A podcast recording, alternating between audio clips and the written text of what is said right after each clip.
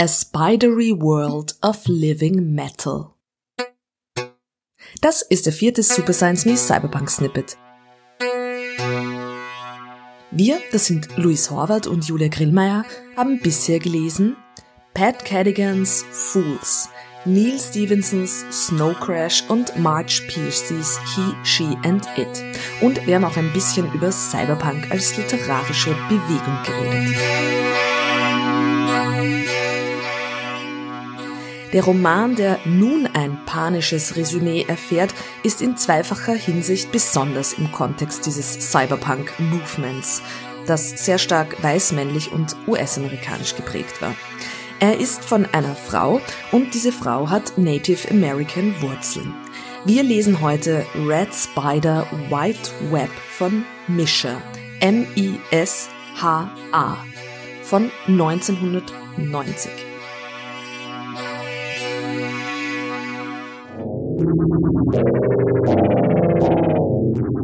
They call fiction the liar's craft, but I reject that definition. Lying is meant to deceive, and my writing, by contrast, is meant to illuminate the truth. Solche Zitate sowie die Bibliografie von Misha Nogas Werk und jede Menge Katzen, Pferde und Musik sind auf der Homepage der Autorin zu finden. mishanoga.com Ansonsten ist sehr wenig über Misha bekannt und auch Red Spider und White Web ist sehr wenig bekannt. Zu Unrecht. Freak Tom, he shouted, but it sounded like freedom in the hollow still. Der Roman ist ein klassischer, rauer und brutaler Cyberpunk. A small repulsed part of his brain wondered what Zico had genetically engineered her, all the time considering the fact that he has never seen her without a full clone suit, eye protection, and mask, and the way she moved, that made his stomach heave a bit. A pure human couldn't move like that. Eine Welt des lebenden Metalls, voll mit Menschen, die als verfehlte Genexperimente gelten, deren Prothesen ein Eigenleben führen, voll mit einer Hologramm-Simulacrum-Scheinwelt, die der einzige Trost ist in einer postapokalyptisch zerstörten Landschaft. Duke's living marine life swam through a crowd. Holographic jellyfish bobbed while snap-nosed sharks whipped their tails in circles. Kumo liked this display best of all, never tired of the weaving fish. Falsche Propheten, gehirngewaschene Dumpfbacken, die als führende reiche Klasse in Mickeysan leben, einer Art faschistischem Disneyland.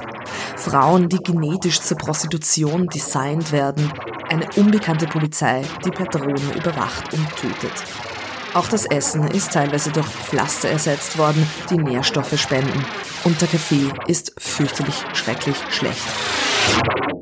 Even with a certain savage grace, Kimo looked put together all wrong. Too large where it should be small, too small where it should be large. Too mishappen to be a true human, yet too human to be a good animal. Und als ständig wiederkehrende Metapher, die diese Elemente eines dystopischen Faschokapitalismus zusammenhält, das Spinnennetz und andere insektoide Figuren. He heard a cockroach walking across the rusty rim. His hearing was mechanically enhanced. His eyes found the hairs on its leg. His vision was enhanced. His strength and his mind and his world were all enhanced. He was an experiment, dying from a wasting disease and cured by the city government. His body was a new improved vessel. Even so, he felt it could hardly contain his brilliant mind.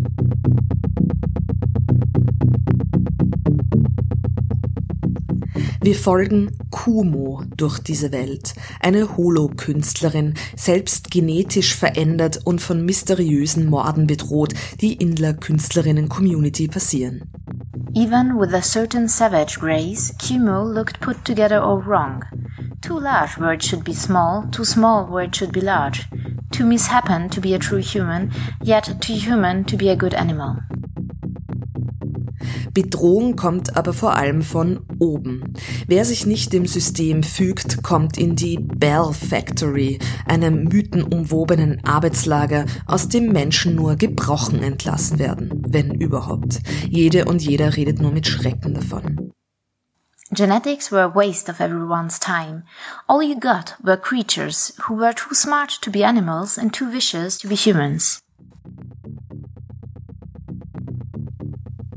Wie immer im Cyberpunk geht es um die Vermischung von Mensch, Maschine, Tier und der Umwelt.